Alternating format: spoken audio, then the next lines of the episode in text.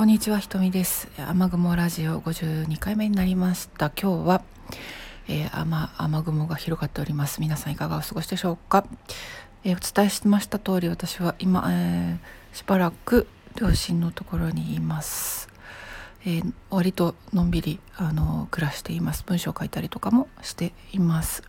昨日ブログの方にちょっと書いたんだけどここまあ新浦安なんですよね。で浦安ってご存知の方も多いかもしれませんけどあの、まあ、海側の方はねマンションがずっと立ち並ぶ新しい町です。で陸側というかね奥に行くと、まあ、昔ながらの港町が元となったあの古いあの町ですね。でこの海側の方ね私の家族がここに来たのは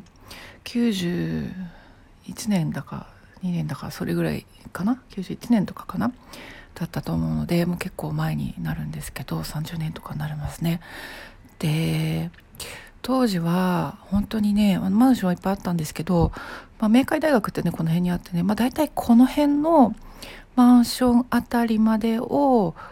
があの端っこだったんですよ町の。うんところが今はですよもうずっと見渡す限りマンションの森みたいになっていてどんどんどんどん新しくあのかっこいいマンションとあとホテルとか建っていったわけなんですよね。で街がどんどん広がってるんですよ。で、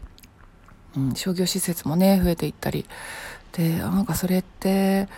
この街はどんどん変わっていくんだなと思っていて、まあ、ブログに書いたんだけど2090年代半ばは12万人ぐらいの人口だったのが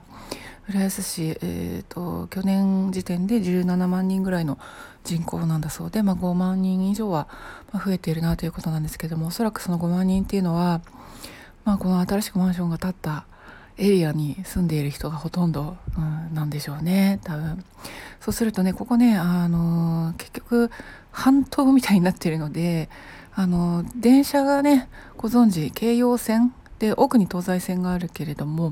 まあ、京葉線の新浦安駅とか使う人がほとんどなんだと思うんですよ。そうするともう駅とか駅周辺の商業施設は結構パンク状態だなって思うんですよね人口がどんどん増えてるけどみんな同じ駅使うっていうねあの都内とかねあのなんだろうあの陸の真ん中であればねあの何路線も使えたりとかするんでしょうけどここは人口が全部集中しちゃうっていうのがね街の構造上仕方がないのかもしれませんけどまあ街の課題なんだろうなって思ってますね電車を増やすわけにはなかなかいかないでしょうからね。うん、でも街って変わっていくんだなと思います昔ねこの今が今新しいマンションがたくさん建ってるあたりって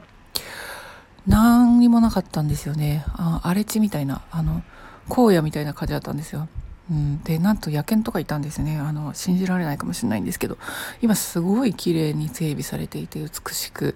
あの道が整っていて。で公園とか遊歩道みたいになってるんですよね。で海辺も昨日私散歩してましたけどすごく綺麗に整備されていてあの